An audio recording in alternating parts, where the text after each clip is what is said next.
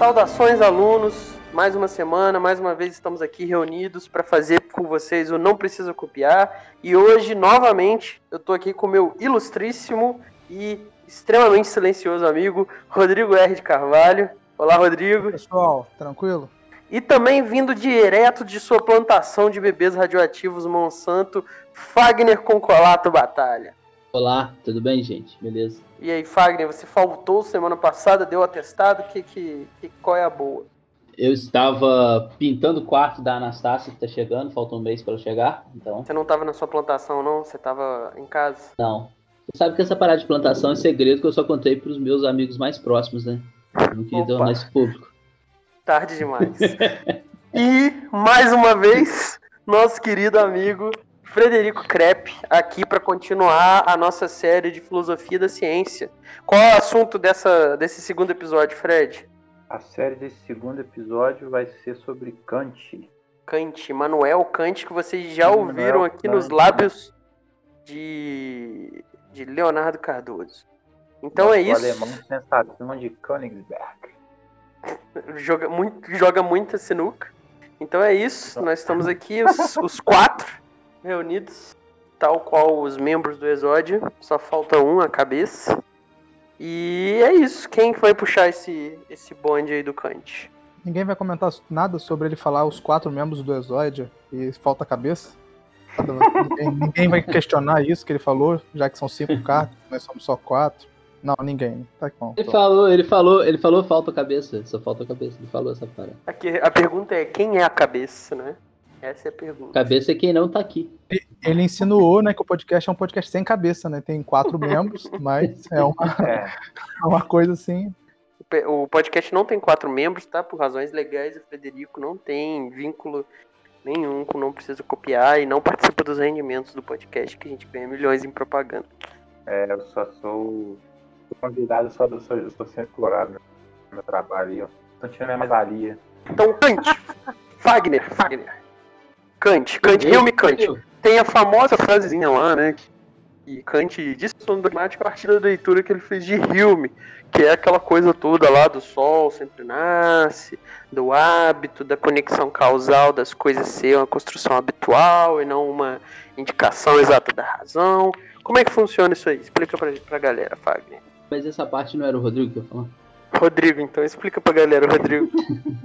É que o Pedro tá tão perdido que ele nem sabe quem vai fazer o quê. Ele chegou só para apresentar, quero contar para os nossos ouvintes que ele disse que já que ele não ia fazer nada, ele queria apresentar. então fica claro aí que você vê que o apresentador nem se inteirar sobre quem vai fazer o quê, ele se inteirou. É, inclusive, uma boa dica aí para os alunos que quiserem fazer um trabalho, aparentar que está fazendo um trabalho, fala que quer ficar com a introdução e a conclusão. Isso, que nada, você não faz nada. Você só abre e encerra, exatamente. Exatamente, que é o que eu tô fazendo aqui. Então é isso, Rodrigo. Fala pra gente, qual é a relação entre o, o episódio anterior, Hilme, e esse agora que depois o, o Fagner e o Fred vão desenvolver, Kant. Então, o Fred falou muito sobre o princípio de causalidade, né? Ele explicou um pouquinho do empirismo do Rio, Locke também, né? Que a gente tem um episódio também sobre Locke.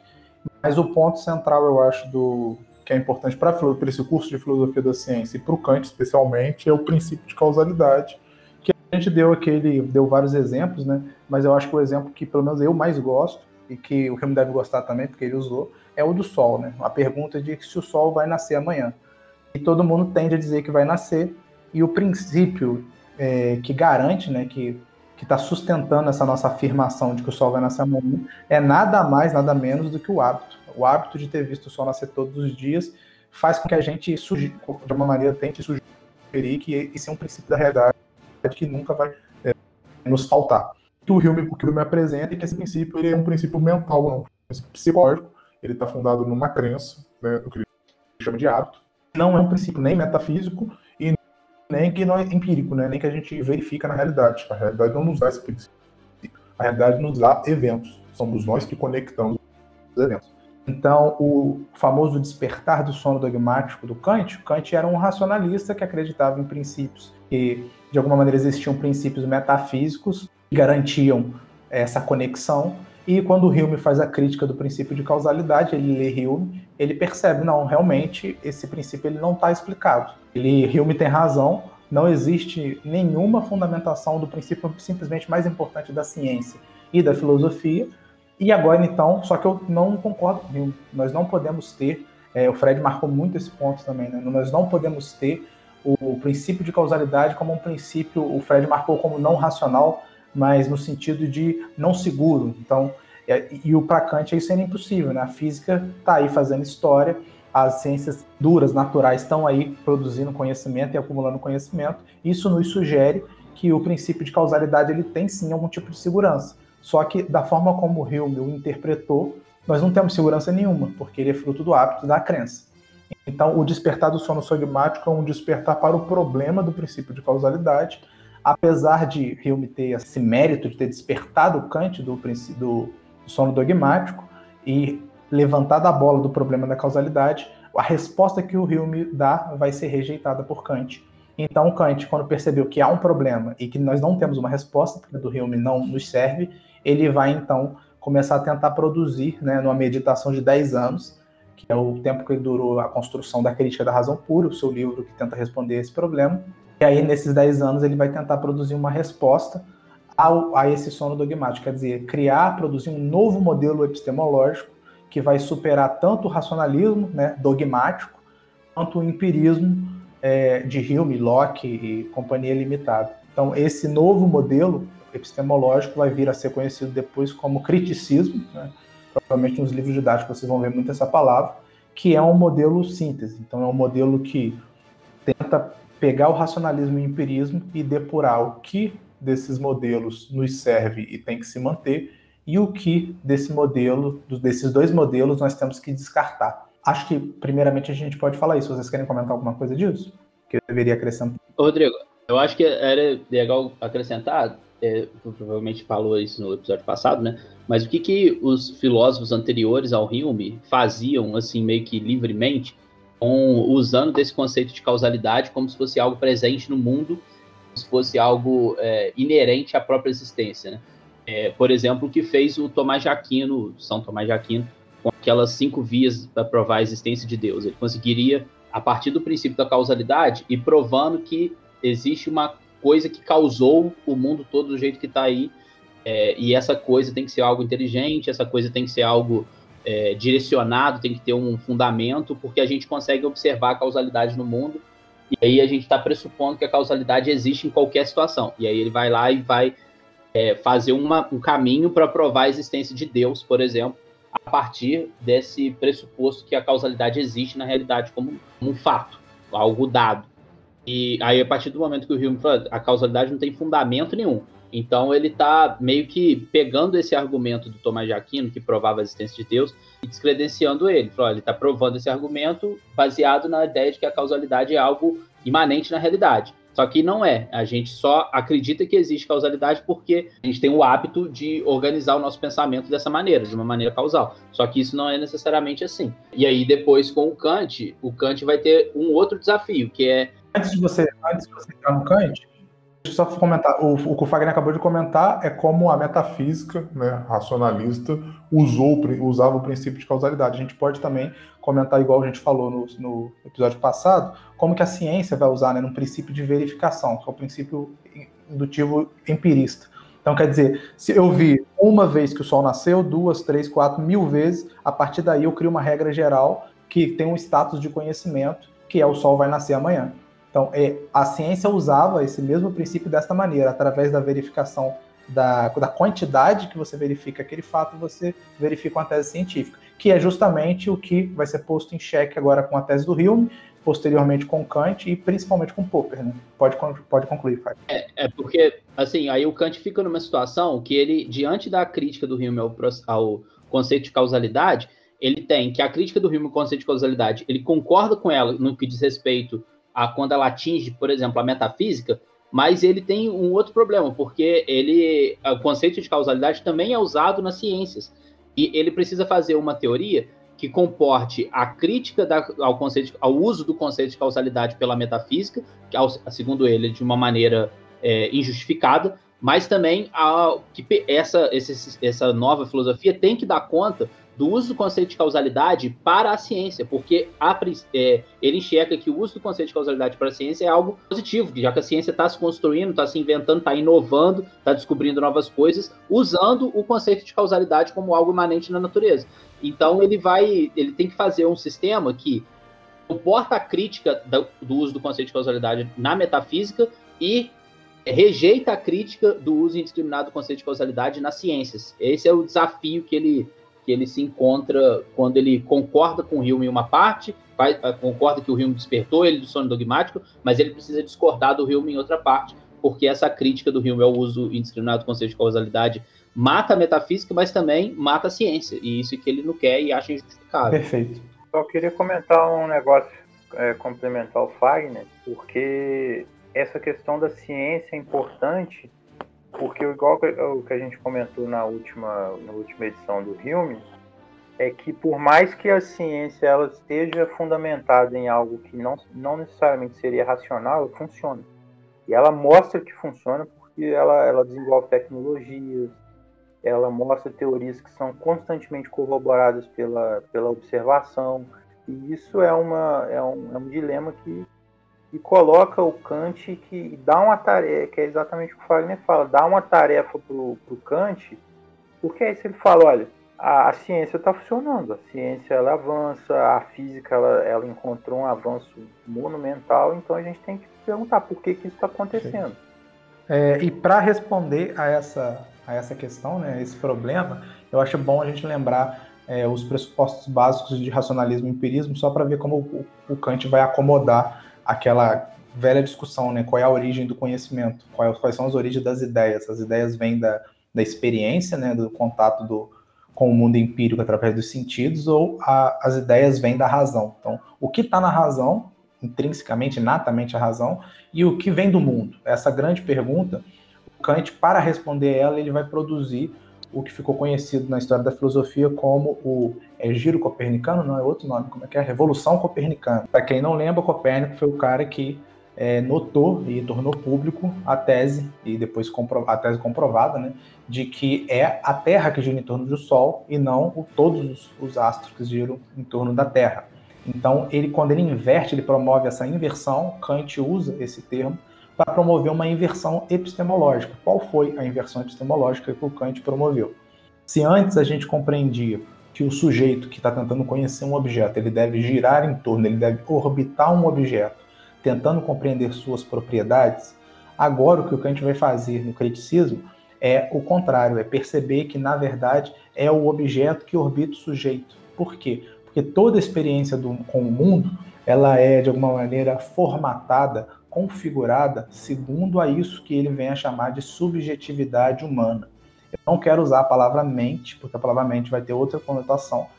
Então vamos, eu quero que vocês tentem pensar que toda a nossa percepção do mundo e a forma como nós pensamos o mundo, ela tem certas formas, certas é, características. E a gente só compreende o mundo através dessas formas e características. E é por isso que é importante a gente se dedicar a entender o que, que é isso, o que, que é essa subjetividade que compreende o mundo, antes da gente começar a girar em volta de objetos. Então, o, o programa da crítica da razão pura é tentar descobrir qual é essa caixa de ferramenta humana, que é a subjetividade, quais são suas características, quais são seus, suas ferramentas mesmo, e assim, a partir dessa explicação, é, o Kant espera conseguir produzir um novo modelo epistemológico que explica para a gente o que é possível conhecer e como é possível conhecer e o melhor de tudo, né, quais são os limites do conhecimento, que foi um outro tema que a gente discutiu bastante no primeiro, primeiro episódio da série Filosofia da Ciência.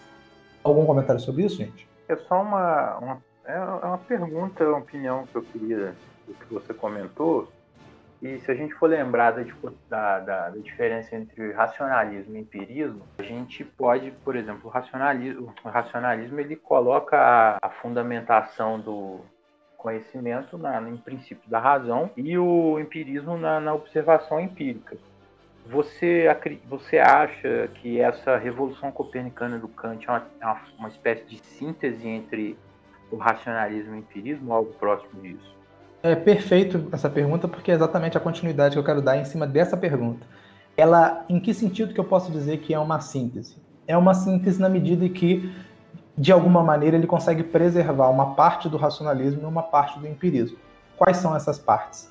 A parte do racionalismo que ele consegue é, preservar é justamente as estruturas da sensibilidade e as categorias, as formas da sensibilidade, para a gente usar o conceito correto, e as categorias do entendimento. Quer dizer, isso é inato, isso está na mente.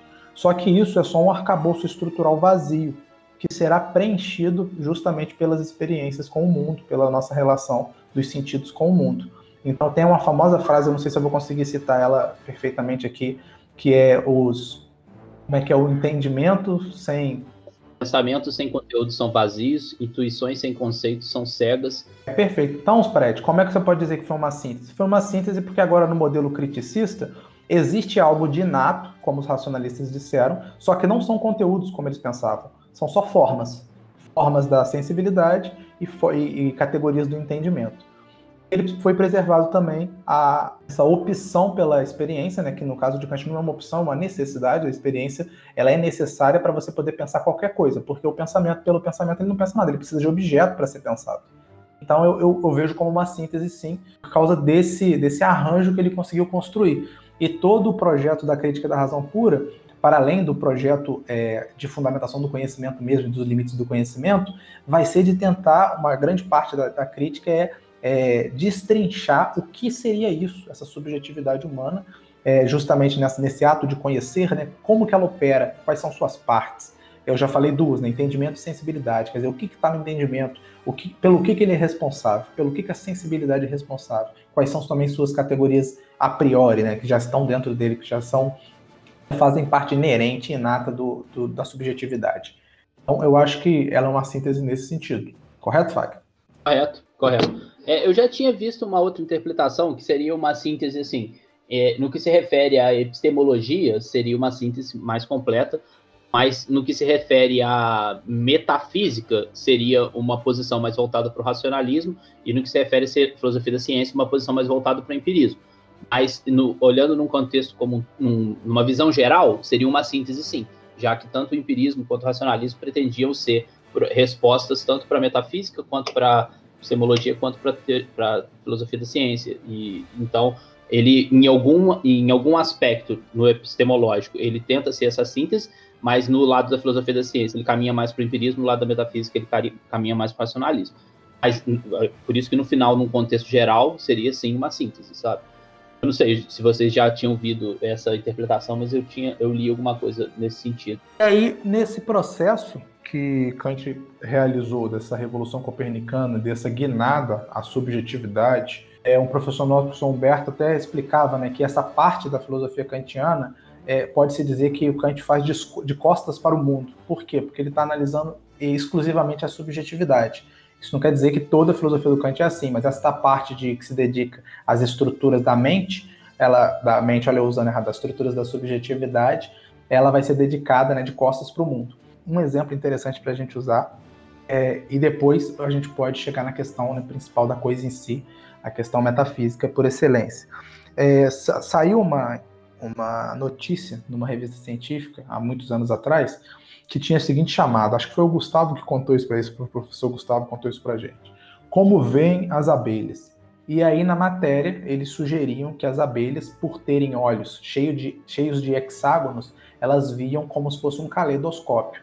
E aí os filósofos da ciência se revoltam contra essa matéria e falam: bom, vocês não entenderam nada de nada sobre subjetividade, né, sobre a forma como os seres compreendem o mundo, porque você não pode derivar da, da, da, da maneira como o olho fisicamente é constituído a forma como a abelha interpreta. Porque vejam nós, nós temos dois olhos. Algum de vocês vê em duas telas separadas? Não. Nós recebemos pelos dois olhos informações e a nossa mente misteriosamente une num plano só essas duas telas, né, que deveriam ser duas telas. O que, que isso sugere para a gente do ponto de vista do que a gente está discutindo aqui? Justamente que é, a forma como a gente compreende o mundo, ela está toda totalmente marcada por essa subjetividade, por essa, essas estruturas da mente. Então, o que, que é o mundo em si mesmo? Quer dizer, para além do que eu vejo, nós nunca saberemos, porque entre eu e o mundo tem essa estrutura mental que interpreta o mundo. Eu gosto de usar uma, uma outro exemplo para tentar dar um pouco de conteúdo a isso, que é, já viram aquela lesminha que fica comendo a folha e ela come para cima e para baixo a folha, ela vai andando pela folha comendo a folha. Ela não tem aquela, aquela questão biológica nossa, que com aquele líquido, acho que no ouvido, que consegue sentir gravidade. É, ela não sabe se ela está em cima ou embaixo, e isso não faz a menor diferença para ela, porque é, o sistema dela continua funcionando, ela continua grudada na folha, como se ela estivesse em cima ou como se ela estivesse embaixo, não faz diferença, andando e comendo. É, não importa. Perfeito. Então isso, isso mostra pra gente que a forma como o mundo é em si mesmo, ela é inacessível. E essa é, uma, é a questão justamente que é posta pela coisa em si. Então a gente vai chamar este mundo em si mesmo inacessível como uma coisa em si, como uma incógnita, como um elemento da realidade que a gente não tem acesso a ele. A gente nem sabe se ele existe, como ele funciona, a gente pressupõe que ele existe porque a gente é, interpreta algumas coisas do mundo. Então, isso vai promover uma certa limitação do conhecimento e uma certa limitação da própria metafísica, que a metafísica se pressupõe a dizer ontologicamente como o mundo é. E agora, com Kant, com o criticismo, com essa revolução copernicana e com essa teoria da subjetividade, nós não temos mais acesso a esse mundo como é. Então, o, o caminho para a ontologia foi fechado para sempre. E o que, que nós temos, então? Nós temos uma teoria do fenômeno. Então, o mundo como ele aparece para essa larvinha, para essa lesma, é um fenômeno, e o mundo como aparece para a gente é um fenômeno. Não é o mundo mesmo. E aí a gente cria essa, não sei se eu posso chamar de dualidade, mas esses dois planos, onde um dos planos ele é uma interrogação, uma incógnita. Alguns professores gostam de falar um X. Ele é um X que a gente não sabe como ele é, quais são suas características. O que a gente sabe é o que a gente percebe. A gente sabe que o que a gente percebe não é o mundo mesmo, mas uma interpretação do mundo mesmo. Então a teoria da coisa em si é isso, essa, essa limitação do poder da razão, né, que não pode conhecer o mundo como ele é, a ontologia, e uma teoria que agora a epistemologia vai ficar circunscrita nos limites do, da, do fenômeno, da, do mundo como se apresenta para nós. É, eu acho que é importante é, ressaltar que o fenômeno é só essa manifestação que está acontecendo dentro da nossa consciência, né? A gente agora que tá, eu tô olhando para a tela do computador, que está despertando na minha consciência é uma imagem, é um, uma, uma, um conteúdo que tem imagem, que tem som, que tem cheiro, que tem que eu consigo sentir, tocar, mas isso não é necessariamente uma garantia que o computador é exatamente assim para mim, é exatamente assim no mundo mesmo. Pode vir outra pessoa aqui ter um outro é, jeito de ver o mundo e ela vai interpretar essa, essa, esses fenômenos de uma outra maneira, porque ela vai estar tá vendo de outro ponto de vista, vai, tá, vai ter uma outra visão sobre aquele mesmo objeto. A grande maioria das vezes. Peraí, Fábio, mas Nisso aí eu sou obrigado a fazer um reparo. Outra pessoa não, porque a gente está falando de subjetividade. Estrutura da subjetividade. É outro, por exemplo, um outro ser de outra espécie que consegue ver, sei lá, espectro de luz. É, eu falei pessoa de falha. É que se fosse uma outra pessoa, um outro ser com um terceiro olho ou com uma audição mais muito mais poderosa que a minha, ela ia interpretar, construir esse um fenômeno na mente dela de uma maneira completamente diferente. Isso, que tenham, que tenham sete sentidos, que tenham oito sentidos. Alienígena, imagina um alienígena semelhante ao ser humano, mas com uma estrutura de, de percepção diferente. Exatamente, ele vai ver outras coisas que nós não vemos. Assim como alguns animais, inclusive, veem cores que nós não vemos. É, inclusive, é um, exemplo, né? O ser humano vê um espectro de cores, mas existem outros animais que têm uma visão muito mais apurada para cores que, que nós não temos, que nós nem vemos. Pensa o sonar do morcego, a gente não tem essa, essa habilidade. Então, se o morcego fazendo a epistemologia do mundo, ele vai fazer um mundo, ele vai traçar um mundo bem diferente do nosso. Esse é o ponto. Uhum. E aí a questão é que a gente parte, a gente até então partia do princípio que o mundo como a gente construía na nossa cabeça era o certo. E o que acontecia com alguém que, por exemplo, sei lá, que tem daltonismo, ou, ou um animal que não enxerga as mesmas cores que a gente, como o cachorro, que só enxerga duas cores, ele estaria errado, que ele seria deficiente em relação a isso. Mas o que está mudando agora é que ele está só mudando o prisma. Falou, olha, ele só está construindo o um mundo de acordo com as ferramentas que ele tem. O que a gente está fazendo também. A gente está construindo o um mundo de acordo com as ferramentas que a gente tem. A gente poderia ter mais ou poderia ter menos, mas o que a gente tem é essa e por isso que a gente constrói desse jeito. Mas a gente constrói a partir dos fenômenos que se manifestam para a gente, não a partir da que é aquilo mesmo, que é o, o mundo em si. Isso a gente não tem acesso. Algum comentário, Fred? Não, acho que é, é isso mesmo. É, e aí é uma. É só um adendo, né? Mas vocês já trataram, né? Que essa noção de subjetividade é uma noção de subjetividade universal.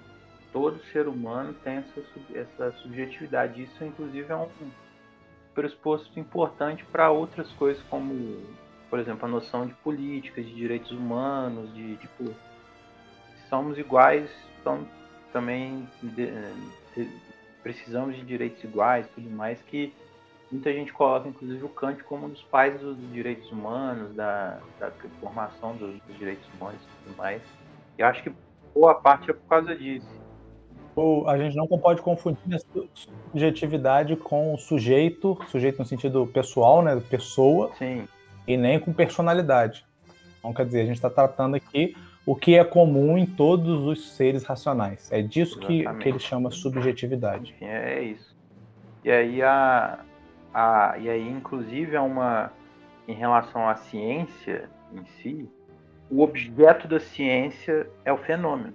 Sempre é o fenômeno porque a nossa razão é limitada, como o Kant coloca, né? Nós não temos a capacidade de conhecer a coisa em si, e isso é uma é uma, é uma consequência. Então a, a ciência, inclusive, é, um, é, um, é uma coisa muito interessante porque é, é, meio comum, inclusive em algumas posições que, que, que são meio que chamadas de cientificistas, até no, no, extrapolação do termo, que inclusive outras discussões tudo mais, que a ciência ela não, ela não, ela não te dá as razões últimas das coisas, a, as necessidades últimas das coisas, porque ela não é capaz de fazer isso, porque a razão humana não é capaz de fazer isso.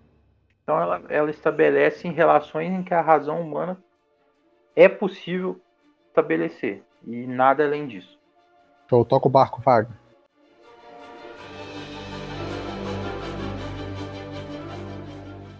Então, depois dessa questão da separação entre coisa em si e fenômeno, eu acho que é importante a gente pontuar a questão dos juízos. É, o Kant separa os juízos que a gente pode formular entre dois tipos: os juízos analíticos e os juízos sintéticos. O juízo analítico é aquele que a gente consegue formular ele só analisando o conteúdo que está incluído nesse juízo. Por exemplo, no exemplo que ele dá, o corpo é uma substância extensa. Como é que a gente sabe que isso é verdade? Porque no próprio conceito de corpo existe in, incluído nesse conceito o conceito de extensão. E, então, se é impossível pensar um corpo que não seja extenso. Por isso que a veracidade desse juízo, o corpo é uma substância extensa, ela está incluída na próprio, no próprio análise do conteúdo desse juízo. Se eu analisar o que significa corpo, eu já vou conseguir chegar à conclusão que esse corpo necessariamente tem que ser extenso.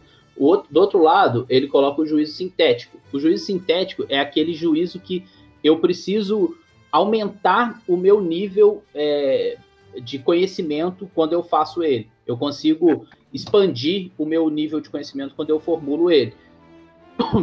no exemplo que ele dá, é, todo ser é inteligível. Eu preciso ter tido antes a, o conhecimento do que significa ser o que significa inteligível, eu junto os dois e formulo um terceiro conhecimento que não estava compreendido antes no conceito de ser e não estava compreendido também sozinho no conceito de inteligível.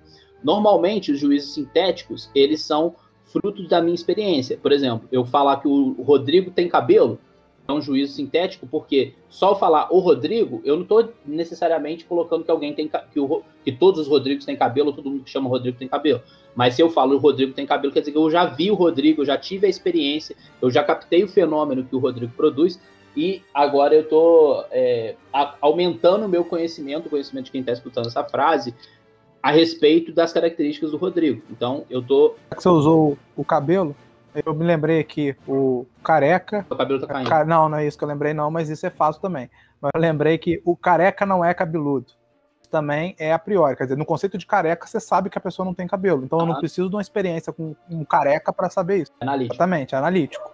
Agora, se eu falo que o hum. cabelo do Fred é ruivo, se eu aplico uma, uma outra característica que não esteja já implícita no primeiro conceito, que é, por exemplo, cabelo. Do conceito cabelo você não tira qual é a cor. Você precisa justamente da experiência, justamente o que o Fagner está falando. Então, e, e, tentem lembrar a própria palavra síntese, né? A síntese é uma coisa, é juntar duas coisas, é fazer duas ou mais, né? Coisas. Então, o juízo sintético é o, o juízo que junta duas coisas. O juízo, por exemplo, o cabelo do Fred é ruivo. Eu juntei o cabelo, juntei o ruivo, e aí eu tenho a síntese das duas coisas. Exatamente. Aí qual que é o problema do juízo analítico? Ele não, ele não produz conhecimento novo. É, você ser capaz de formular juízos analíticos não quer dizer que você está sendo capaz de formular conhecimento novo. A gente, é, por exemplo, nessa frase que eu usei como exemplo, corpo é uma substância extensa. Se você já souber o que significa corpo, você não aprendeu nada de novo sabendo que ele é uma substância extensa.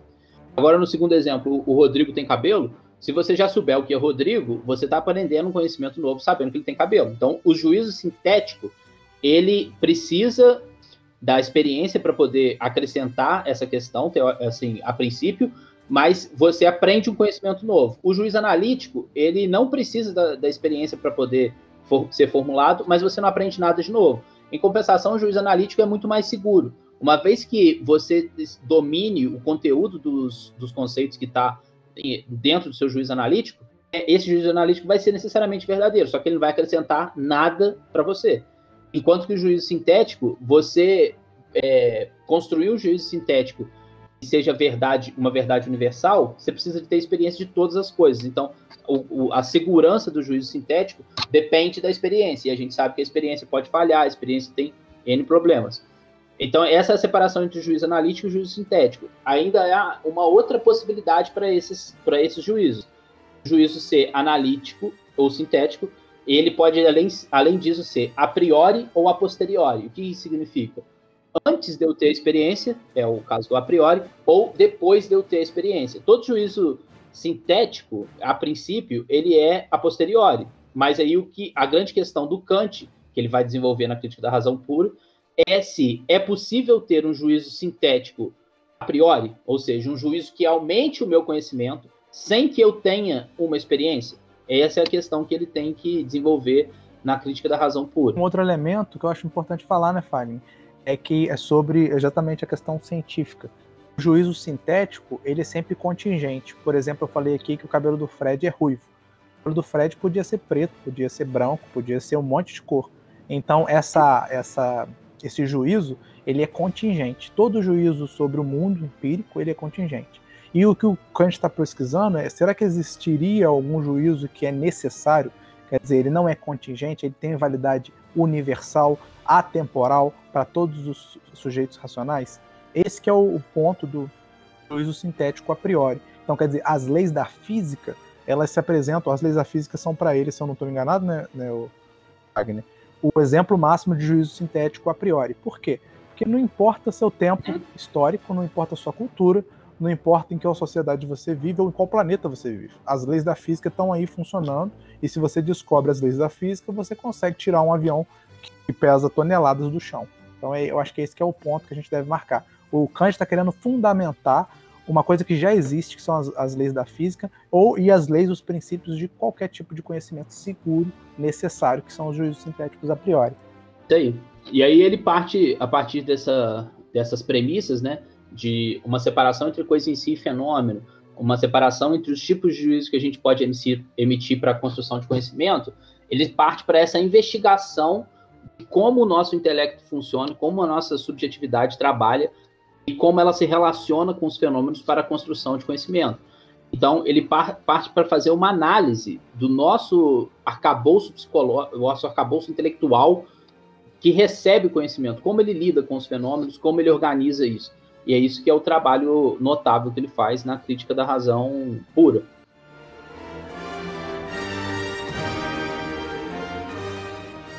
Então, nessa primeira parte da crítica da razão pura, ele vai falar que existe uma maneira é, única de se organizar a, os fenômenos no nosso entendimento e que essa maneira única ela necessita, ela necessita sempre de que esses fenômenos sejam organizados a partir de duas formas. E essas formas são necessárias por isso estão presentes em todas as, todos os, os seres é, inteligentes que são a forma pura do espaço e a forma pura do tempo. São formas puras da sensibilidade.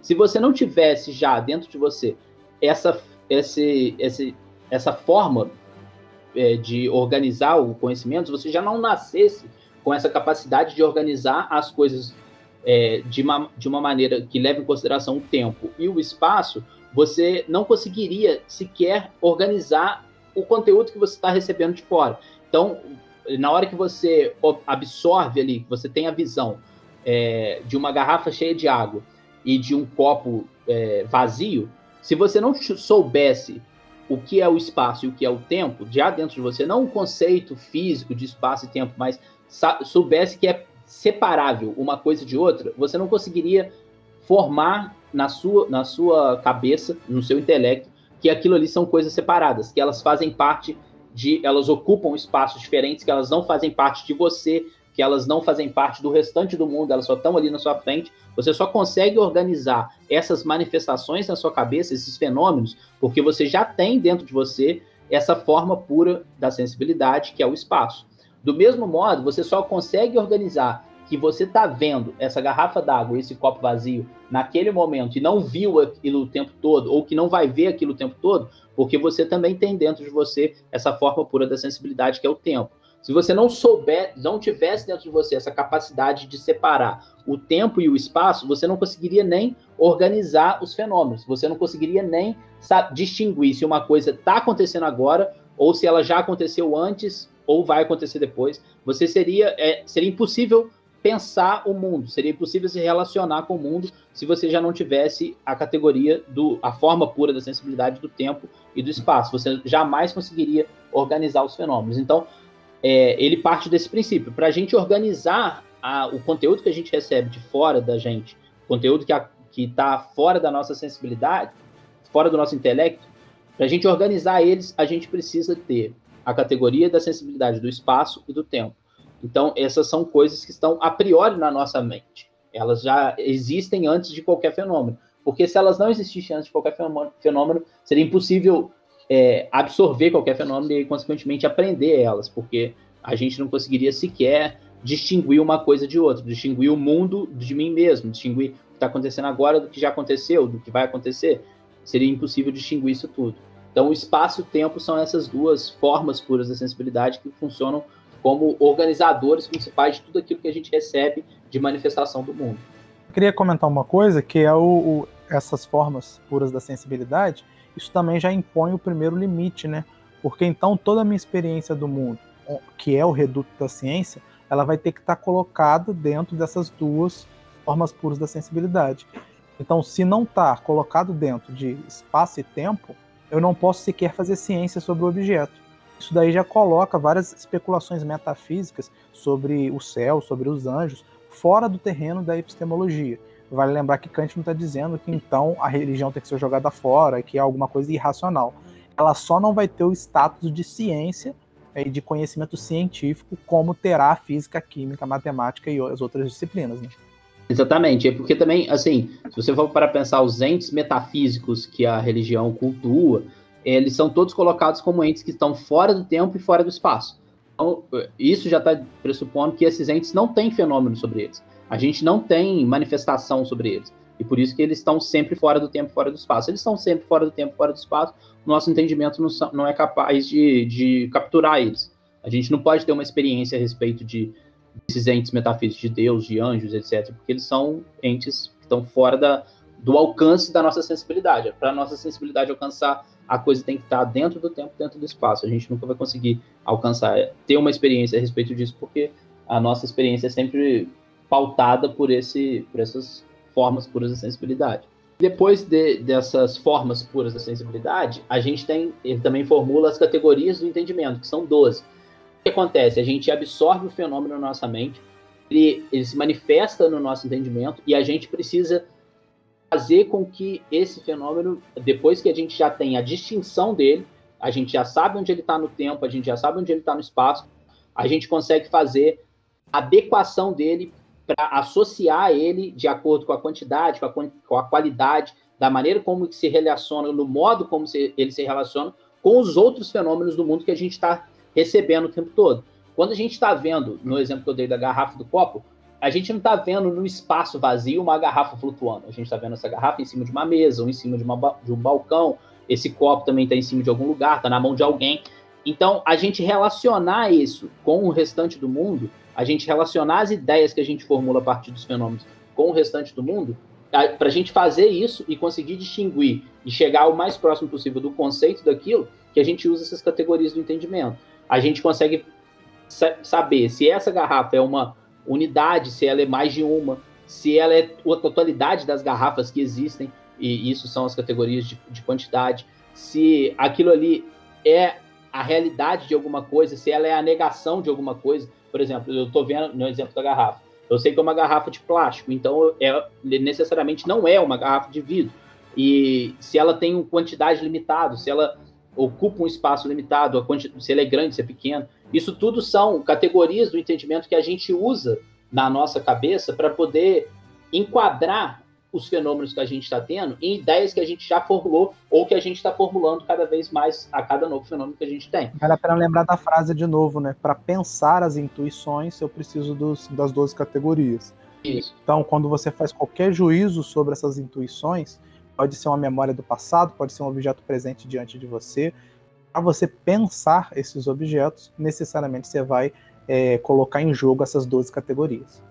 Exatamente. E essas duas categorias, assim, não precisa ninguém decorar quais são as duas categorias, mas elas servem para a gente pautar que existe, então, uma. Além das formas puras da sensibilidade, já pré-existente no nosso intelecto, para a gente poder relacionar a, os fenômenos que a gente já captou de uma maneira que a gente consiga construir conhecimento a respeito deles, a gente precisa ter essas 12 categorias de entendimento. Unidade, unidade pluralidade e totalidade são as categorias do tipo de quantidade as de qualidade, que são realidade, negação e limitação, as de relação, que são substância, causalidade e comunidade, e as de modalidade, que são possibilidade, existência e necessidade. E aí chama atenção para o nosso papo aqui, de, mais voltado para a filosofia da ciência, a categoria da causalidade. Então, o que seria a causalidade que o Hume tinha pontuado lá, que seria a força do hábito? Para o Kant, ela seria uma categoria do entendimento. Para poder entender como um fenômeno se, se relaciona com outro fenômeno, por isso era uma categoria do, do, do grupo das categorias de entendimento de relação, eu preciso ter dentro da minha mente já o conceito da causalidade para que ele consiga para conseguir é, estipular por que, que uma coisa acontece depois da outra, o, o que uma coisa causa a outra. E aí isso, mas isso está se aplicando somente a fenômenos, não está se aplicando a coisas em si. Ele não está se aplicando ao mundo fora de mim, mas só as coisas que estão se manifestando na minha cabeça. O que, que isso quer dizer? Que eu posso organizar os fenômenos na minha mente de uma maneira que leve em consideração a causalidade como algo real. Mas eu tenho que ter ciência que eu estou organizando os fenômenos na minha mente. Eu não estou organizando o mundo fora de mim, a partir do princípio da causalidade. Mas eu estou organizando somente as coisas que se manifestam na minha, na minha mente levando em consideração o princípio de causalidade. E não só ele, todos os outros 11 e também as outras formas puras da sensibilidade. A partir daí, ele consegue fazer um sistema de filosofia que supera aquele problema que a gente tinha colocado lá no começo. Por quê? Porque a metafísica, ela necessariamente vai lidar com coisas que estão além da física, com coisas que eu não vou ter fenômeno para poder trabalhar.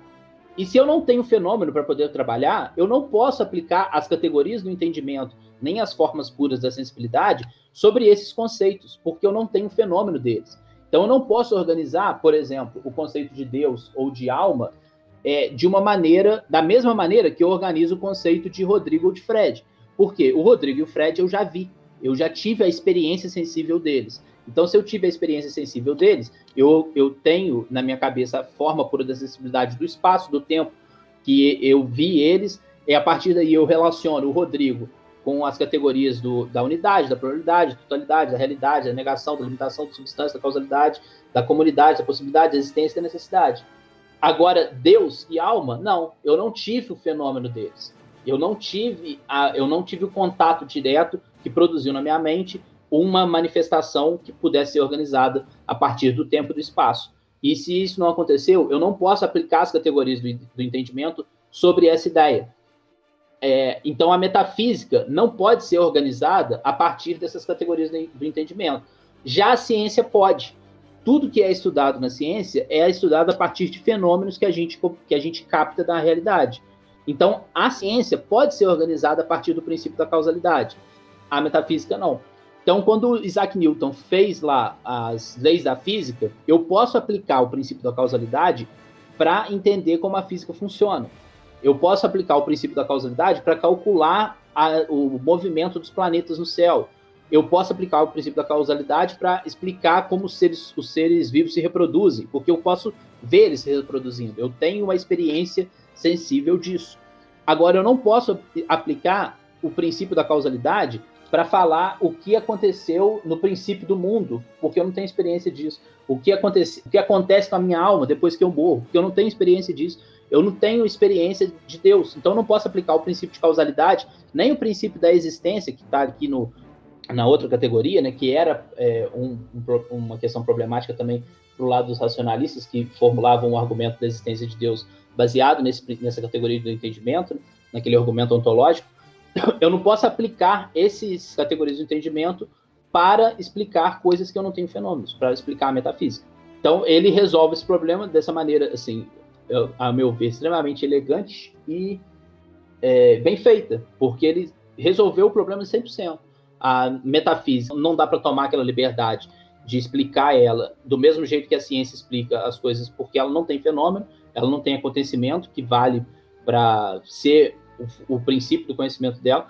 E também não dá para esquecer a causalidade do mundo, porque os metafísicos fazem usam o conceito de causalidade à reveria. Eu tenho causalidade nos fenômenos, e eu posso aplicar o princípio da causalidade, da existência, da possibilidade de todos os outros, mas principalmente da causalidade para o nosso tema aqui, nos fenômenos. E por isso eu posso fazer ciência do mesmo jeito que a gente está fazendo, é, que o, o Newton fez, porque a ciência está avançando usando o princípio de causalidade como base. Eu não tenho por que não usar só porque a metafísica usa o princípio de causalidade como base de uma maneira é, irresponsável e chega a conclusões que não deveria chegar, que não tem fundamento para chegar. É, eu, só, eu queria fazer alguns comentários é, em relação à ciência.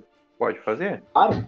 Então, é, eu acho que, que essa explicação foi muito boa.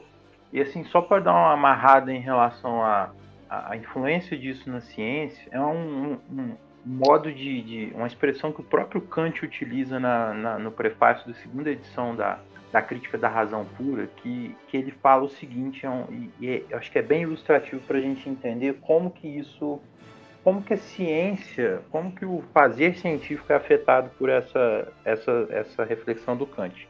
Que é o seguinte, a, a, razão ela não passa a ser afetada pelo, pelos fenômenos empíricos, pelos fenômenos da realidade, mas ela passa a fazer com eles como se fosse um juiz no tribunal.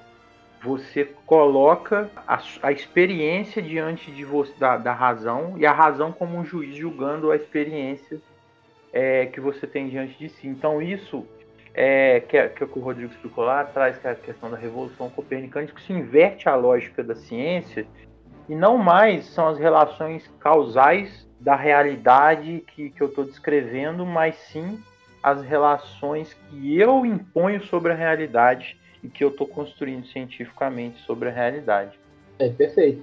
E aí acho que isso, Fred, também é, contribui para aquilo que, é, que o Rodrigo tinha falado no começo da Revolução Copernicana. Isso. A Revolução Copernicana é, é mudar os, o centro do, Exatamente. da questão. A gente antes considerava que o centro da questão científica era o mundo em si, e aí agora a gente está trazendo o centro da questão para o que o mundo manifesta na gente. Exatamente. Que o mundo altera o nosso entendimento. Duas coisas, né? Primeiro, que o Kant ele, ele se usa no, no prefácio no segundo, da segunda edição da Crítica da Razão Pura, que é a obra que a gente se referencia mais para explicar essa questão da teoria do conhecimento, que a razão ela age como um juiz em relação a, a experiência. Ela bota ele na, vamos dizer assim, no banco dos réus e ela interroga a realidade a partir das suas categorias e das suas formas de, de da, da, do entendimento. Da sua então, caixa de ferramenta, né? Da sua caixa de ferramenta, exatamente. Você você vai julgar a realidade, você, então você não mais tem uma imposição da, da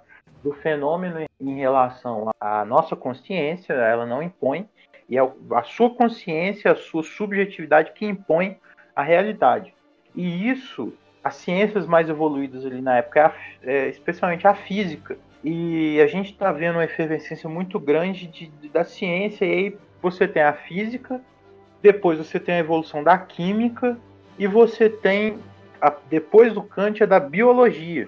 E é uma coisa interessante porque eu já, eu já li algumas coisas nesse sentido, que essa reflexão do Kant ela ajuda a separar mais as ciências, da, especialmente da filosofia. Por a filosofia ela passa a ter um, um caráter, vamos dizer assim, mais crítico, um caráter mais de fundamento, de discussão de fundamento científico do que necessariamente da prática científica. Então, você tem uma diferenciação que é que é importante, que, que, que é colocada pelo Kant entre o fenômeno e a coisa em si.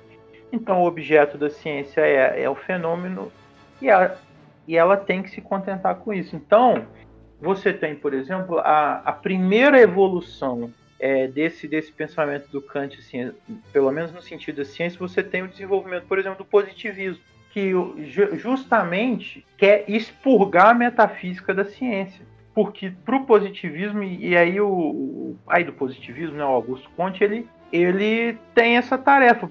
E isso é uma influência do Kant, porque o Kant ele fala para a gente assim, olha, a ciência ela é segura dentro desses limites. Se eu extrapolar para fazer uma reflexão metafísica, trazer uma, um algo além do, do, que a razão pode compreender, eu vou esbarrar em dificuldades e eu não vou conseguir um conhecimento seguro. Então, o que o positivismo vira e faz, o Conte, né, vira e faz, olha, então vamos abandonar a metafísica e vamos focar na ciência. Vamos focar aquilo que a gente consegue fazer na ciência. E aí você tem o desenvolvimento do positivismo e você tem, inclusive, o desenvolvimento do, do positivismo lógico posteriormente para tentar salvar a ciência ou tentar preservar a ciência fora de uma influência metafísica que a colocaria em dificuldade. E aí, uma outra consequência dessa, dessa reflexão do Kant também, e aí essa a gente vai explorar quando a gente for fazer o episódio do Popper, que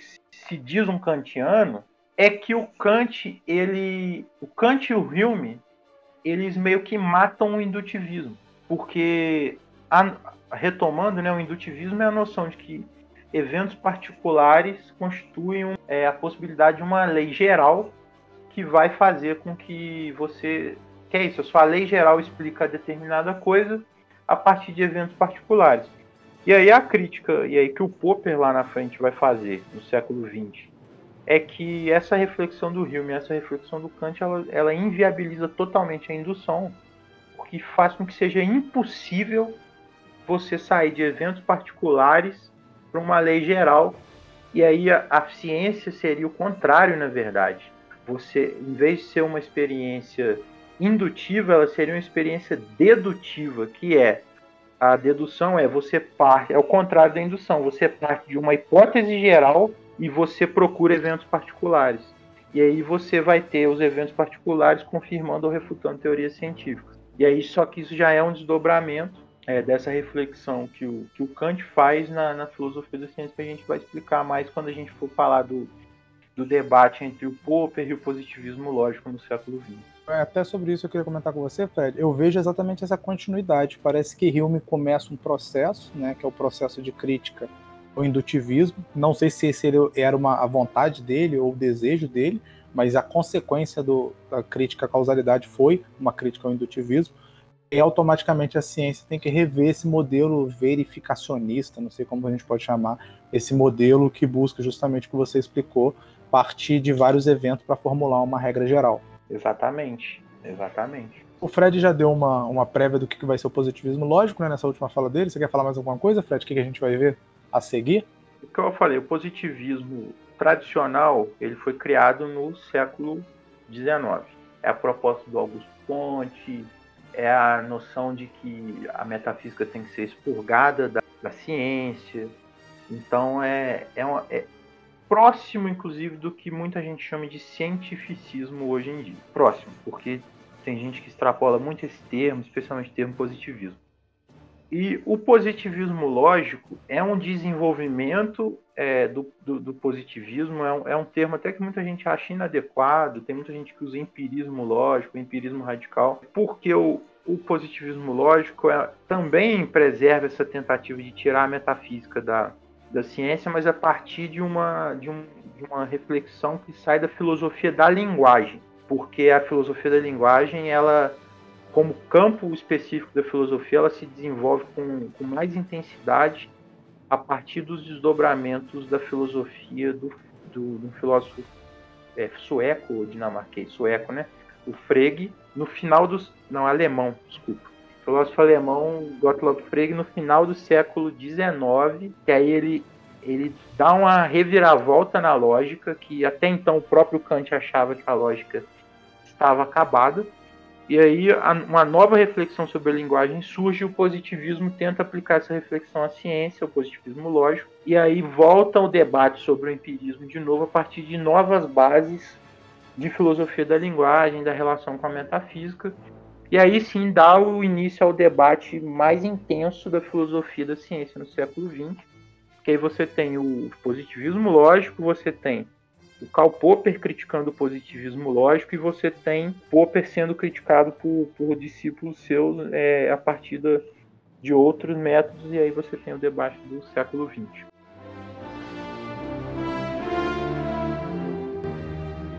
Então é isso. Será que o nosso queridíssimo Pedro Cortá tá aí para fazer o fechamento? É muito bom agora. O Pedro não tá aí para fazer o fechamento e ele faz a abertura, mas não faz o fechamento porque ele dormiu. Então fica aí registrado para nossos ouvintes que o Pedro Cortá quis participar, forçou a barra para participar da abertura e do fechamento e não está presente, ficou só conectado, sem fazer nada. Fagner, faz o fechamento para a gente, para gente poder isolar o Pedro. Beleza, gente. Muito obrigado, Fred, pela contribuição. Muito obrigado, Rodrigo, pela companhia de sempre. É, vocês querem fazer alguma recomendação de livro, filme, alguma coisa que possa falar sobre filosofia da ciência aplicada a Immanuel Kant? Vocês fizeram isso na série passada? Ficou batido. Olha, Kant, mandar ler alguma coisa de Kant eu tenho até vergonha, porque realmente nem o Reale eu sugiro que alguém leia, porque é realmente difícil. Se for alguém da área, aí tranquilo, né? Eu. A coisa mais fácil que a gente conhece, né, Fagner, que a gente é, usou no mestrado é o, é. o livro do Wolf. Wolf. Wolf. É, Chama Immanuel Kant. Isso, esse livro é magnífico de claro, é a coisa mais clara que eu conheço de Kant. Se alguém quiser dar uma olhada. Você conhece algo? É, eu acho que é esse mesmo que é o, o bom. Mas o livro, a parte do real do Kant é, é compreensível também. É legal. Ah, compreensível para o cara que fez mestrado em Kant, gente. Deixa, quero deixar isso claro. é, vê aquele vídeo do Clóvis de Barros que ele manda ler a fundamentação da metafísica dos costumes com vídeo motivacional. Sim, é legal. Muito bom. Então é isso. Tchauzinho, pessoal. Valeu, Fred. É, na semana que vem o Fred vai voltar, vai convidar uma amiga aí que estuda o positivismo lógico. Vamos ver se ela topa. E a gente volta a fazer o, o terceiro episódio da série Filosofia da Ciência com positivismo lógico. Boa, gente. Valeu, obrigado. Valeu, gente. Grande abraço.